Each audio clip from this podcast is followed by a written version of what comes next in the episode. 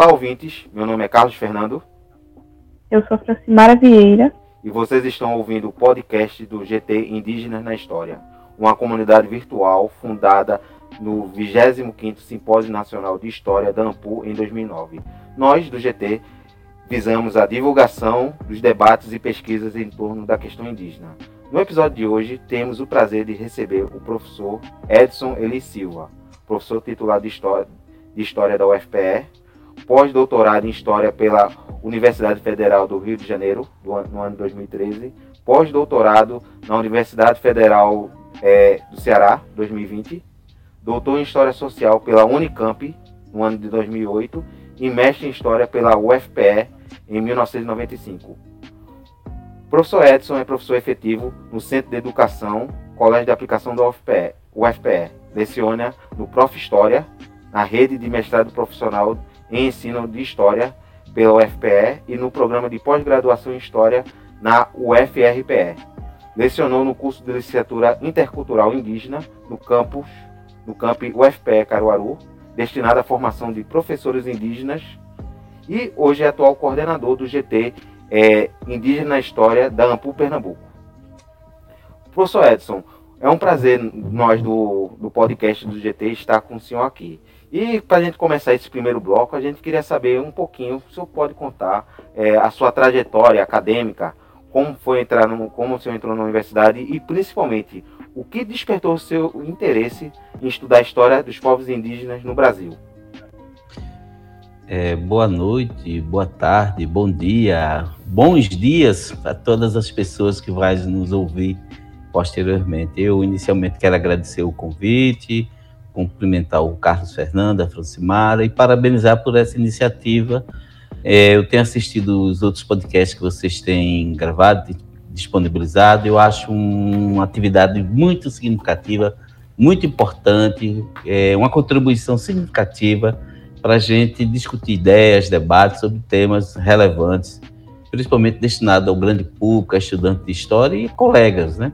É, em, em relação à sua questão, eu fui estudante de teologia, onde eu tive os primeiros contatos com a temática indígena. Ainda na época eu estudava teologia, tive contato com o CIMI, e a partir daí fui convidado a colaborar no então CIMI, o Conselho Indigenista Missionário, que é um órgão da, da, Conferência Nacional dos Bispos do Brasil, chamado CNBB, que tinha um escritório, estava instalando um escritório aqui no Recife, lá pelos anos 1985, 86. E, posteriormente, eu fiquei também responsável por esse escritório aqui no CIMI, é, que era o Regional Nordeste, que compreendia o norte da Bahia até o sul da, é, o norte da Bahia até o Ceará, na época.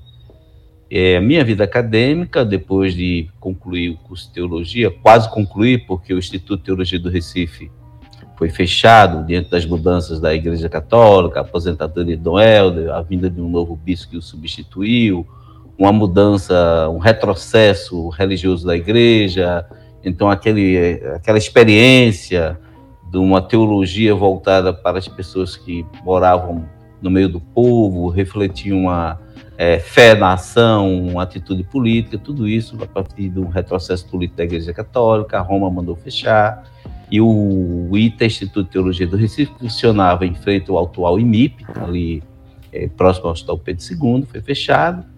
E, enquanto isso, eu também me dirigi à Católica para revalidar o então curso de teologia, já que ele não era reconhecido, eu cursei filosofia. Posteriormente, enquanto eu também cursava filosofia, eu fui, concluindo filosofia, fui fazer uma especialização em História do Nordeste na fechada, extinta FUNES, Fundação de Estudo Superior de Olinda. E lá, durante o processo de estudar especialização, eu descobri que existia um grau a mais nos estudos chamado mestrado.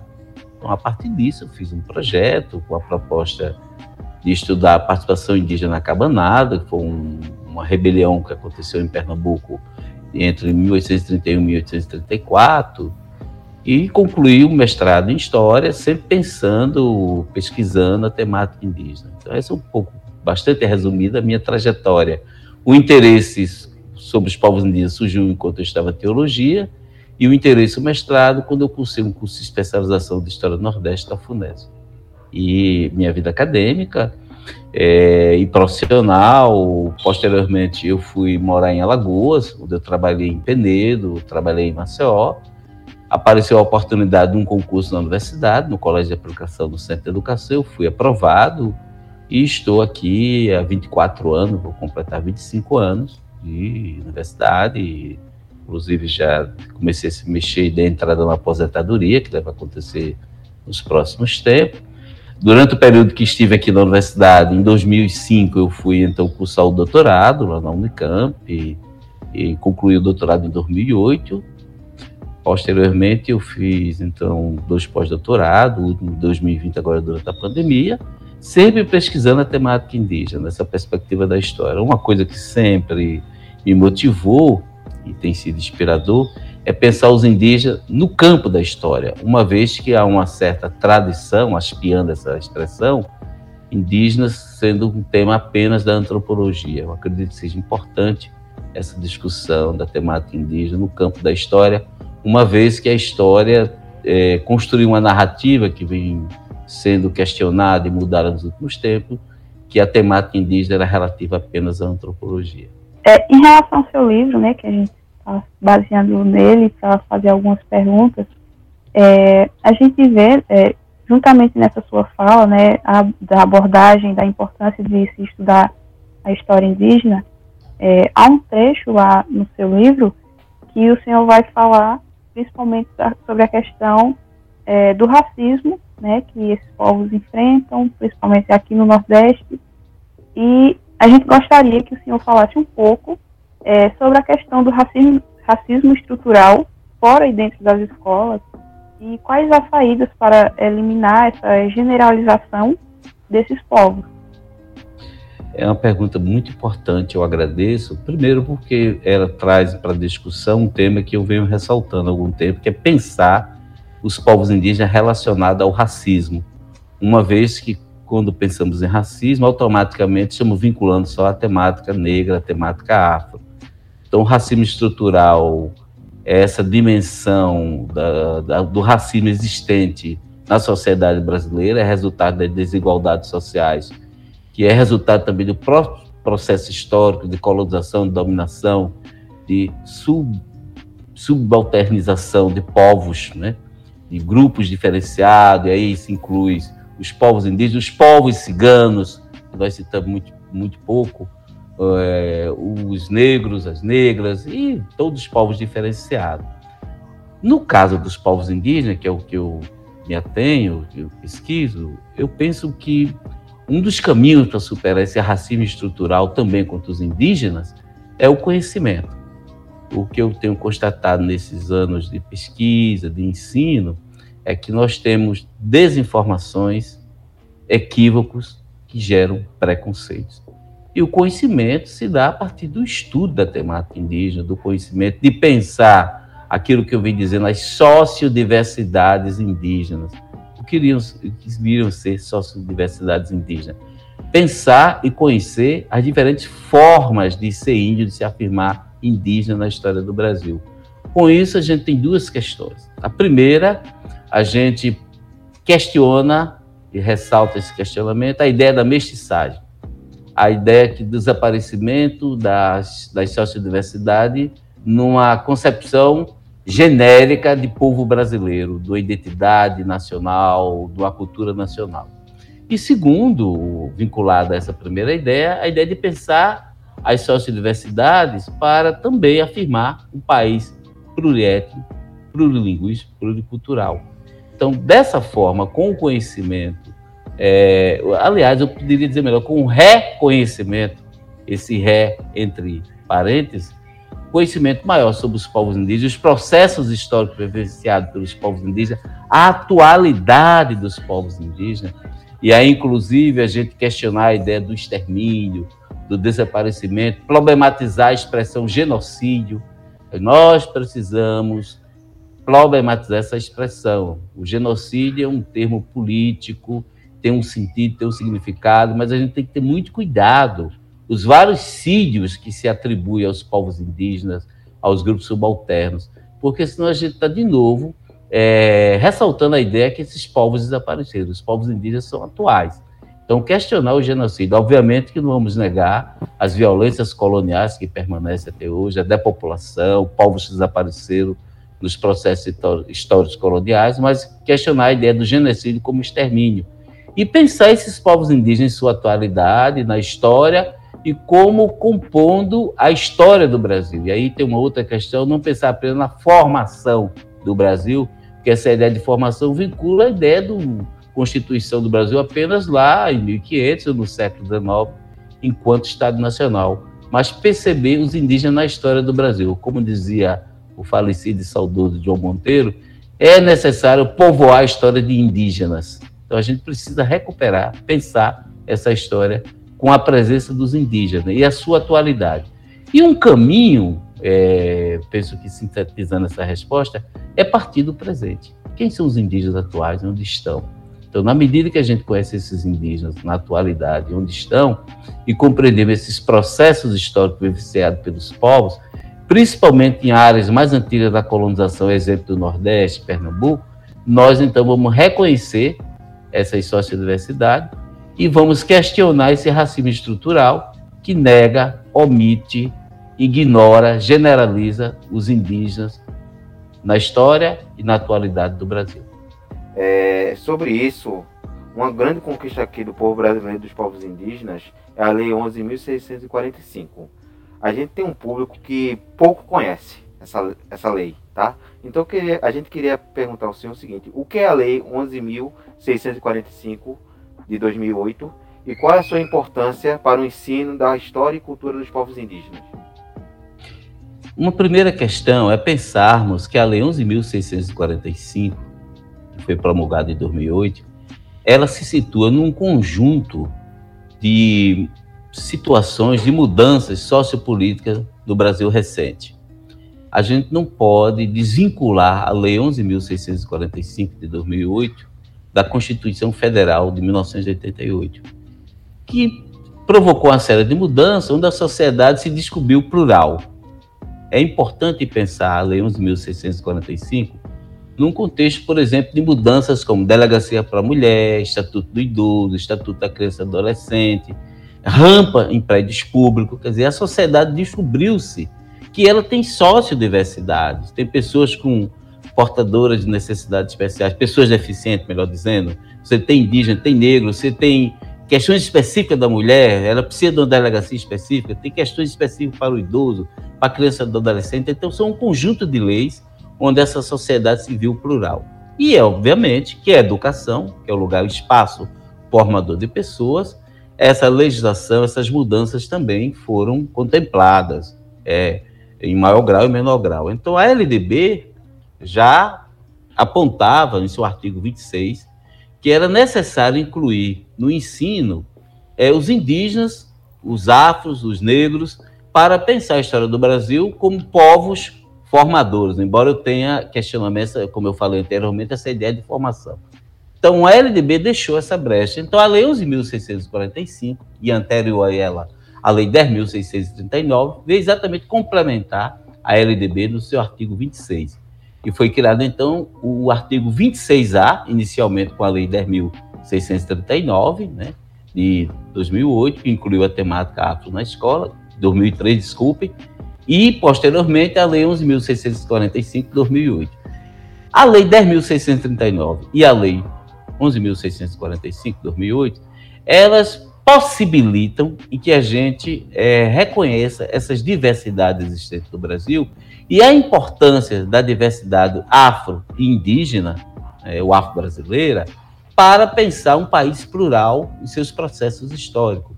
Então, ao instituir a Lei 11.645 de 2008, a ser promulgada, ela apontava que na educação básica fosse, então, determinado, obrigatório, o ensino de histórias e culturas indígenas, preferencialmente em histórias, é, letras, literatura e artes. Então, isso possibilitou que a gente contemplasse, estudasse, discutisse na sala de aula, nas práticas pedagógicas, essa temática. Então, é um avanço significativo, mas eu quero ressaltar mais uma vez que é resultado das mobilizações sociais, onde esses grupos indígenas e negros eles queriam ser respeitados, reconhecidos, contemplados no ensino. Então, a Lei 11.645, ela tem dois artigos, e infelizmente, diferente da, da 10.639, que logo a seguir promulgada, ela teve orientações que diziam como efetivar, como implementar a lei, a 11.645, ela esperou até 2015 para ser então promulgado o parecer 14 de 2015, onde tinha as orientações necessárias para efetivação da lei 11.645. Ou seja, esse parecer 14 de 2005 do Conselho Nacional da Educação, da Câmara de Educação Básica, vai dizer o como, o que ensinar sobre a temática indígena. Infelizmente, esse parecer 14, ele foi publicado no momento do impeachment, né, do golpe do impeachment da presidenta Dilma. Então, ele é pouco conhecido das pessoas. A lei em si, 11.645, é apenas dois artigos, não diz muita coisa. Essas orientações, que é o parecer 14 de 2015, é pouco conhecido. E ao lado disso, temos outro agravante, que é a BNCC, que, de uma certa forma, desconsiderou a Lei 10.639, que inclui a temática afro-brasileira no ensino, e a Lei 11.645, que inclui a temática indígena no ensino. Mas são leis vigentes, são importantes, porque possibilita trazer para discussão esse tema, mas obviamente que a lei por si só, ela não é, traz mudanças. A gente precisa de ações é, políticas, é, de políticas públicas que venham atender às demandas da legislação. Mas isso aí já é uma outra demanda que a gente precisa retomar mais adiante. Mas eu quero, em síntese, dizer que a Lei 11.645, assim como a 10.639, que trata da temática afro, são importantes porque possibilita a gente trazer a discussão no ensino a diversidade existente nesse país, com a temática afro, com a temática indígena. Lembrando, mais uma vez, que a temática cigana não foi contemplada em nenhuma das duas leis. Esse ainda é uma lacuna da legislação. Nós temos povos ciganos, cigano é um rótulo, assim como é índio, mas temos povos ciganos nesse país que também têm que ser contemplados no ensino. Eles são minorias, maiorias, na verdade, existentes no país que precisam ser contemplados, porque além de ser, fazer parte é, da história do país, nós temos estudantes em sala de aula que são indígenas, que são afro, que são ciganos e que precisam ser reconhecidos no ensino e que suas especificidades socioculturais sejam contempladas é, em sala de aula, nas discussões, na, nos processos de ensino e aprendizagem. É, professor, é, em relação à questão de identidades, é, sabemos né, que há uma grande pluralidade entre os povos indígenas no âmbito das crenças, é, de relações entre eles, das culturas e etc. É, uma dúvida que eu fiquei é como que é aceito na escola essa questão? Há um debate de que se não estiver caracterizado, se não é, morar em aldeias, não é indígena, é, você identifica em sua experiência é, uma certa romantização é, em relação à imagem desses povos? Eu diria que não apenas romantização, mas o exotismo e a perspectiva folclórica. Nós fomos formados, formada nossa trajetória de formação escolar desde a educação básica. Nós lembramos lá o famoso Dia do Índio, 19 de abril, que aliás é importante ressaltar que não é mais Dia do Índio, legalmente é Dia dos Povos Indígenas aquela ideia de pintar as crianças, um, uma pena, um cocado de cartolina. Então, isso vem sendo reproduzido, se perpetuando ao longo da trajetória escolar. E, supostamente, um dia dedicado ao índio, essa forma genérica, e a gente homenagearia esse índio. Mas que índio estamos falando? Então, a primeira questão é uma ideia romântica, folclórica, é resultado na nossa formação, e aqui, inclusive, nos coloca o desafio. Qual é a formação do educador, da educadora que atua na educação infantil para tratar a temática indígena. Esse é um ponto. O segundo ponto, quais subsídios didáticos se dispõe na educação infantil para tratar a temática indígena? São questões que a gente precisa problematizar. Então, a romantização, ela, de uma certa forma, idealiza o indígena da região norte, o indígena amazônico, o indígena do Xingu, que seria supostamente índios puros. Enquanto que esses indígenas nas, nas áreas mais antigas da colonização, a exemplo do Nordeste, né, de Pernambuco, eles não seriam mais índios. Isso, inclusive, é inconstitucional. A Constituição Federal, é, promulgada em 1988 e em vigor, ela não diz que é mais índio menos índios. Todos são indígenas e um caminho é a autodeclaração. Isso, inclusive, é passível de uma ação judicial por discriminação, né? É, não existe um indômetro, um aparelho que mede isso aqui é mais índio, menos índio.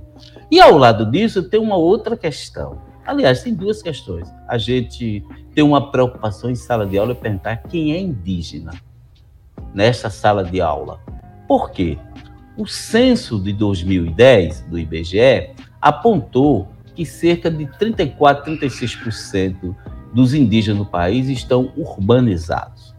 Por duas razões. Primeiro, há uma migração muito grande dos indígenas para os centros urbanos dos seus territórios, por vários motivos: violências, perseguições, invasões de suas terras, busca de melhores condições de vida, tratamento de saúde, educação para a família, para os filhos e filhas. Isso já mostra um pouco a falência pública é, do Estado, da política pública de demarcação dos territórios e de condições de vida para esses indígenas. Porque se houvesse uma política pública efetiva, demarcação dos territórios indígenas, os indígenas pudessem viver nos seus territórios, e não havia necessidade, então, dessa migração para a cidade. Esse é um ponto. Um outro ponto é que as cidades também estão avançando em direção a, aos territórios indígenas. Então, essa relação cada vez é mais forte. É, o censo de 2010 que eu citei apontou naquela época 900, cerca de 900 mil indígenas. Se eu digo 34, 36% estão urbanizados, eu estou dizendo cerca de um terço dessa população são nossos vizinhos e vizinhas nas cidades, nos centros urbanos. Então, essa é outra questão importante. Se eu tenho esses indígenas em centro urbano, é, nos núcleos, ele é meu vizinho, minha vizinha, ele é o motorista de ônibus, é o jardineiro, é o porteiro do prédio, é o vendedor ambulante, está na nossa sala de aula. Então, aquela imagem romântica, exótica, folclórica do indígena não corresponde mais a essa realidade, principalmente nesse contexto de pensar 34, 36% da população indígena em 2010 urbanizada. Então, esse indígena está na nossa, na nossa sala de aula a gente precisa reconhecê-lo. E quebrar esse estereótipo e romantizar essa ideia do índio vinculado à, à floresta, ao campo, à, à, zona rural. Esse índio estereotipado com cocá, com pena. Inclusive, há um questionamento para a gente pensar, um certo consumismo de uma cultura exótica indígena. O cocá, o colar, a dança para além do cocar, do colar e a dança, já temos povos que têm histórias, têm demandas públicas, como é que está seu território, como eles habitam, quem são eles. Então, a generalização, há um consumismo cultural, há uma estetização empobrecedora, um romantismo, um exotismo. E cabe a nós, no campo da educação, enquanto docentes, é, de uma certa forma, desmontar, é, desnaturalizar, questionar essas imagens que foram construídas e infelizmente permanecem. Aí voltando àquela ideia, o nosso papel é fazer uma discussão que supere desinformações, equívocos e preconceitos. É necessário desmistificar, desmobilizar, desnaturalizar essas imagens românticas, exóticas e folclóricas dos indígenas. Parar com essa ideia que índio é o cocá, é o colar, a dança do índio. Primeiro que não existe a figura índio.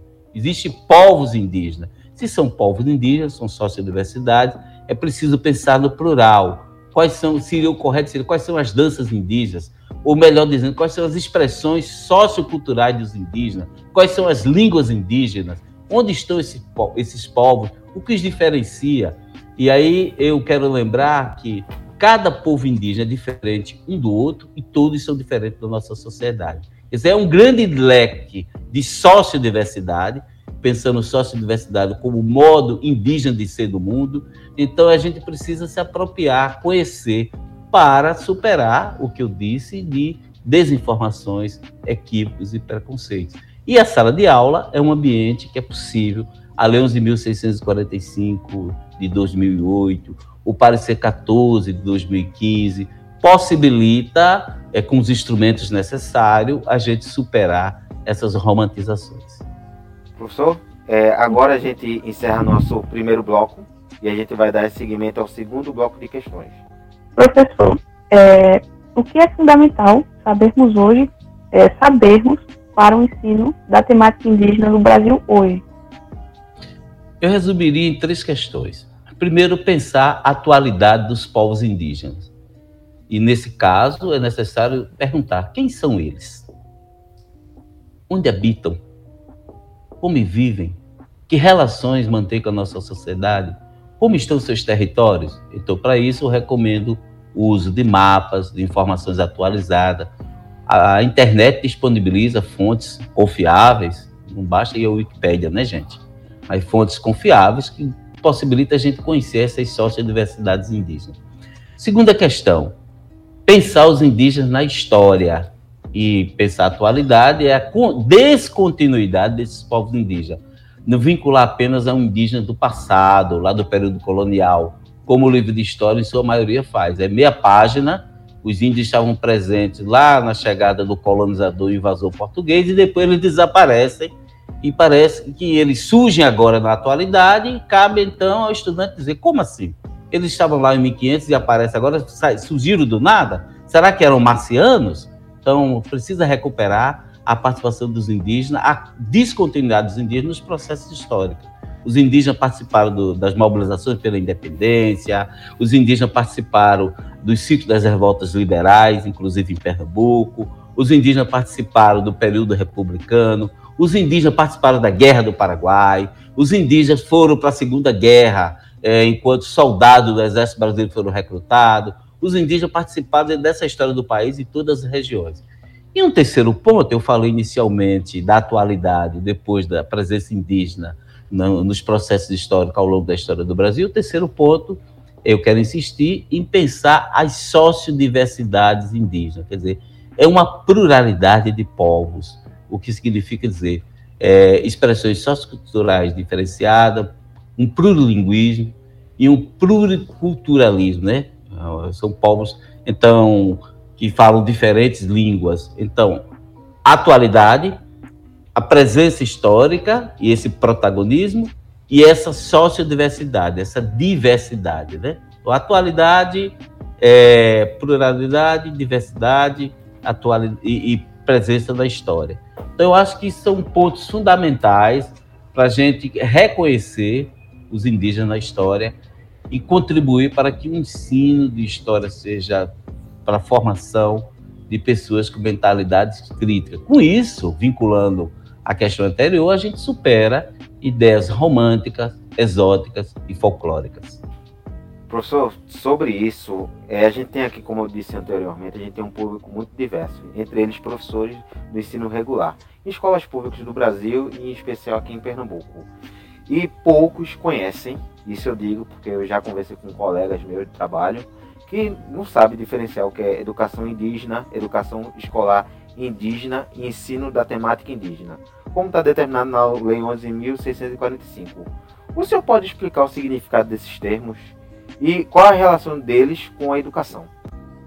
Excelente questão. E essas confusões, elas aparecem nas falas, afirmações e até das autoridades educacionais eu digo autoridade de forma bastante irônica, aparece em vários documentos. Então vamos tentar definir. Educação indígena são as práticas indígenas educativas, em geral acontece lá no povo indígena, no território onde é que eles estejam, né? E a educação indígena ela é maior do que a escola. Elas são práticas diárias, como crianças, adultos socializam suas práticas socioculturais. Então, a educação indígena é praticada pelos indígenas. Né? A educação escolar indígena é uma outra temática, é a escolarização dos indígenas. Melhor dizendo, é a escola nos territórios indígenas, sejam territórios nas áreas rurais, sejam territórios nas áreas urbanas. Nós temos também índios morando, quando eu falei, nos centros urbanos. Seria a escola do índio. E é importante pensar que a escola é uma instituição colonial e colonizadora. Ela é uma invenção dos não indígenas, da colonização. Mas os indígenas se apropriaram dessa escola em todo o Brasil e pensam ela, fazem o agir educacional a partir de seus interesses. Então, se chama-se educação escolar indígena.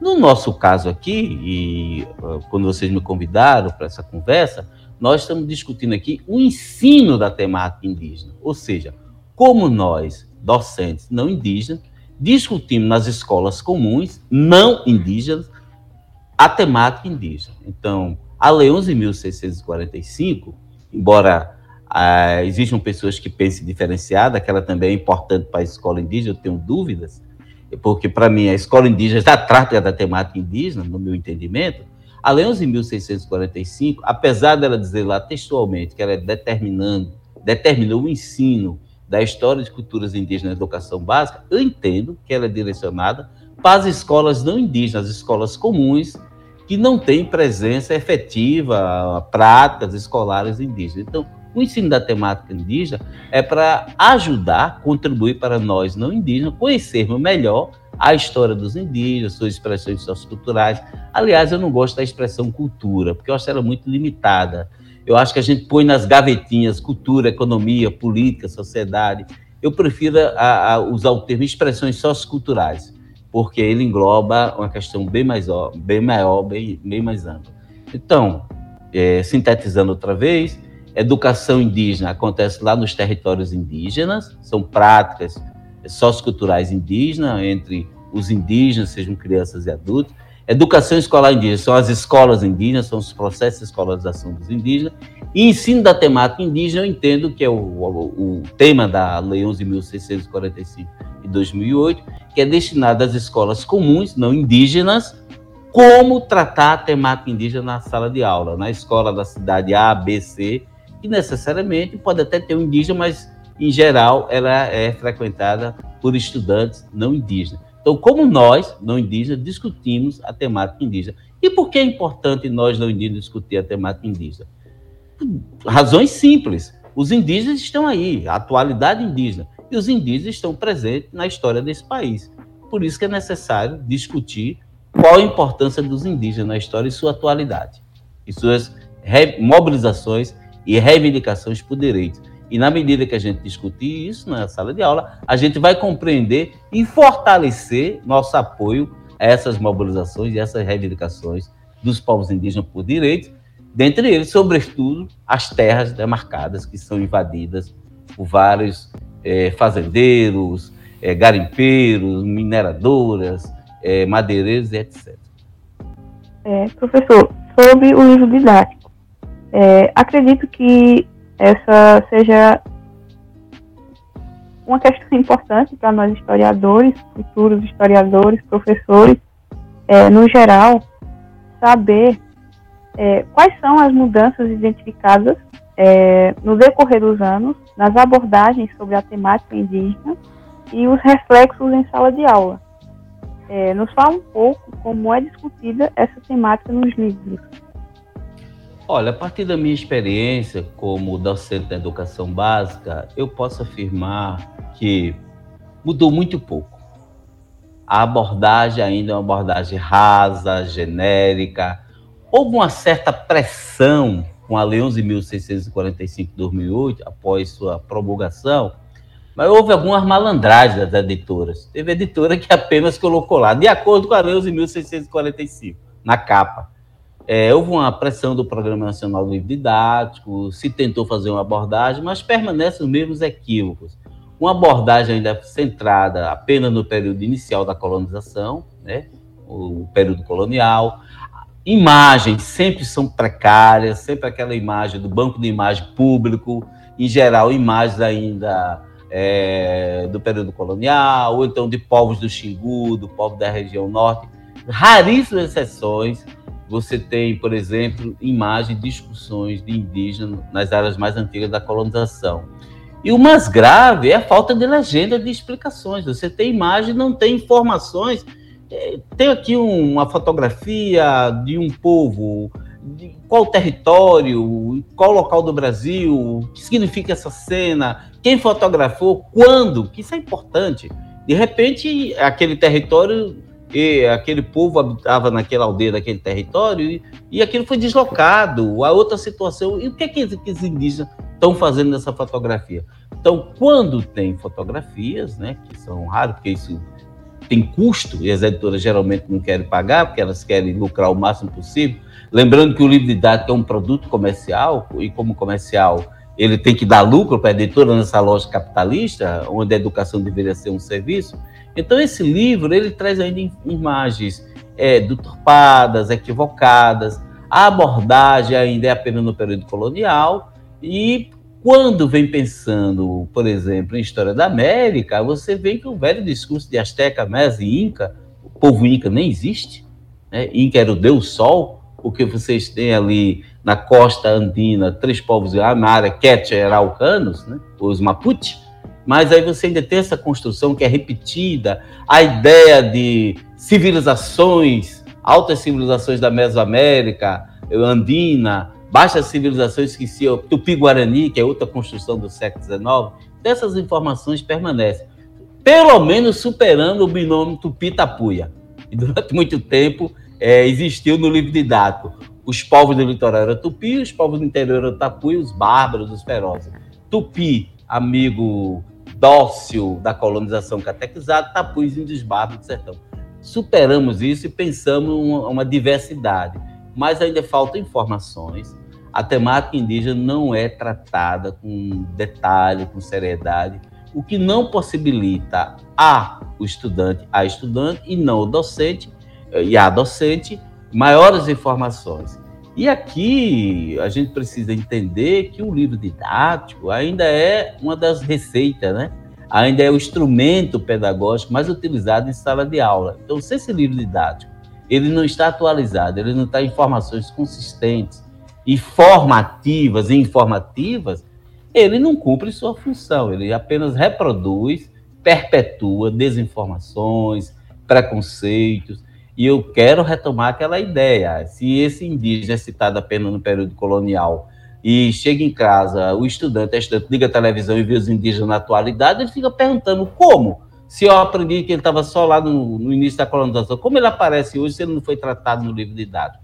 Tem uma lacuna, precisa-se ainda repensar, e infelizmente existe uma distância muito grande entre as discussões acadêmicas, que avançaram muito com a chamada nova história indígena, e o livro didático. Até porque é, as editoras não estão interessadas em contratar profissionais que tratem um livro didático ser construído, trata de temas específicos, ser construído de forma coletiva. Isso dá trabalho, envolve uma gama de profissionais que tem um custo. Então, lamentavelmente, você tem algumas raras exceções com box, mas sempre como coisa complementar. A gente não tem um tratamento com seriedade como deveria ser do livro didático é, sobre a temática indígena. Professor, agora encaminhando para o último bloco de encerramento, a gente tem uma pergunta. E tem a ver muito com isso que o senhor falou. É, da sua experiência como professor, pesquisador e formador de professores, o, o senhor, quais seriam os desafios ou quais são os desafios para o ensino da temática indígena nas escolas? Há experiências exitosas? Existem experiências exitosas com pontuais, a partir de colegas que, por esforço próprio, vão em busca de fazer diferente, como trazer indígenas para debater com a turma, ou levar a turma a um território indígena mais próximo, é, pesquisar na internet buscando documentários, biografia atualizada. Há uma série de questões que é possível é, inovar e a gente conhece experiência. Como também as abordagens é, equivocadas permanecem, né? Eu diria que tem alguns desafios. Primeiro, a formação. E essa formação nos cursos de licenciatura, nas instituições de ensino superior, e aqui eu incluo os IFs, que hoje também tem curso de licenciatura. No curso de pedagogia, que forma a maioria das professoras da educação básica, educação infantil, um, a licenciatura, a formação continuada, além da licenciatura, a formação continuada. Então, aqueles professores, aqueles docentes, professores que estão atuando em serviço, é, não existe uma política de formação, nem na Secretaria Estadual, nem nas secretarias municipais, de atualização. Né? Infelizmente, a maioria dos cursos de especialização ocorre no sábado, e é o, o docente, a docente, quem tem que custear. Sábado é dia de fazer feira, namorar, acordar mais tarde, fazer as contas, não é para se estudar. E o professor tem que estudar durante o período que ele, de trabalho, tem que ser liberado, liberada para isso, porque é a qualificação profissional. Mas, infelizmente, a política de formação não existe. Há uma necessidade de arcevo, tanto nos IF, nas instituições formadoras de professores, seja as universidades públicas e privadas. Privada, a gente conhece muito pouco, os IF. Então, tem subsídio, livro na biblioteca sobre educação básica. Há necessidade de um acervo na escola, onde o docente, a docente atua. Então, tem uma série de desafios. Mas, para mim, o maior desafio hoje é a formação no âmbito da educação infantil e a produção de subsídio didático para a educação infantil. São questões que me incomodam profundamente e eu sinto que talvez seja uma das minhas desilusões eu não conseguir contribuir efetivamente para essa questão. A gente ainda vai permanecer durante um certo tempo com o famoso 19 de abril, é, onde nossos filhos e filhas, sobrinhos e sobrinhos, netos e netas vão chegar em casa ainda pintado no rosto com aquela pena de cartolina dizendo que aprendeu sobre os índios. E a gente precisa investir, então, nessa formação dessa, desse profissional, dessa profissional que atua na educação infantil, e não apenas isso, mas também ter subsídios para sair daquela ideia de ter livros para didática falando de peri, ceci, sua canoa. Imaginemos que no caso dos povos indígenas em Pernambuco, a maioria habitando no semiárido, os rios, os rios são intermitentes, só tem água quando chove, como é que eu vou falar da canoa, né? Se não tem nem rio, não tem canoa. Então, como é que eu vou tratar de canoa se eu estou numa escola lá em Caruaru, em Floresta, né? Petrolina, tudo bem, tem o Rio São Francisco. Mas se eu estou em Arco Verde, que você não tem um rio permanente, então como é que eu vou trazer para a educação infantil um menino 3, 4, 5, 6 anos, 10 anos, né? É, já na educação fundamental, no ensino fundamental, tratar de canoa, de peri, de ceci. Então, são questões que estão em aberto e que a gente precisa fazer um maior investimento. Professor, agora encaminhando para o último bloco, Francimara. Professor, agora a gente gostaria que o senhor é, nos desse é, sugestões bibliográficas de autores, audiovisual, é, sobre o ensino da temática indígena para nosso público, para a gente Olha, fica difícil, porque existem coisas boas e muito poucas, mas eu vou citar alguns autores.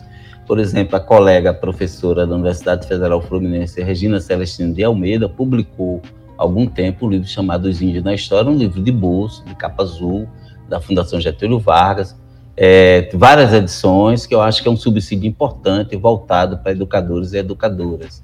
Infelizmente, como eu disse, há pouco subsídio para a educação infantil, há muita deficiência ainda, mas na internet nós temos muitos documentários. Eu recomendo, por exemplo, a exposição virtual Os Primeiros Brasileiros. É, foi organizada pelo professor João Pacheco da Oliveira e está disponível. Pensar os indígenas a partir do Nordeste. Como também a gente tem uma série de documentários. Nós temos sites organizados pelos próprios indígenas. Recomendo o site da APIB, Articulação dos Povos Indígenas no Brasil que pode subsidiar professores e professoras. Nós temos o site do Conselho Indigenista Missionário, onde é publicado todo mês, de forma digital, o jornal Porantim, que cobre é, as demandas políticas e informações dos povos indígenas em todas as regiões do país. E procurando, com, de certa forma, com jeito, né, e com paciência e com investimento, nós temos disponível uma série hoje de documentários e a site produzido pelos próprios indígenas, né? é, a APOIM, Articulação dos Povos Indígenas, Minas Gerais é, Espírito Santo, Nordeste, Minas Gerais e Espírito Santo, também tem um site, tem informações. Então, são indicações que eu acho que são importantes e podem contribuir para uma pesquisa e o um ensino da temática indígena. Agora, agora já encaminhando para o nosso final, que são as despedidas, né? Nós do GT, professor, e daquele podcast, agradecemos a sua participação foi muito importante, muito esclarecedora e vai ajudar muitos colegas, professores e pesquisadores. Agradeço também aqui a Francimara pelo apoio técnico e minha colega aqui de entrevista. E eu peço, e eu agradeço também aos nossos ouvintes. E quem ouviu aqui nosso podcast, nossa entrevista, dê um joinha, compartilhe, acompanhe o, os nossos outros, nossas outras redes sociais no YouTube, Instagram e blogs, tá? Então, desde já eu agradeço a todos, agradeço novamente ao professor Edson e a Francimara por participar da nossa entrevista. Obrigado. Tem algumas considerações finais, professor? Eu quero agradecer o convite, a oportunidade, dizer que eu continuo à disposição e dizer que é importante a gente discutir a temática indígena, parabenizar vocês, né? E também pela iniciativa e dizer que estou à disposição para outras conversas, outras temáticas. Esse tem sido a minha objetivo. Para mim, a sala de aula tem sido uma trincheira para a gente pensar as sociodiversidades indígenas na história do país e no ensino da temática indígena. Um abraço a todos e todas que vão nos prestigiar, nos ouvindo. Ok, obrigado. E, Francimara, mais alguma coisa? Só isso mesmo, obrigado a todos, professor. Ok, até mais, gente, até o próximo episódio.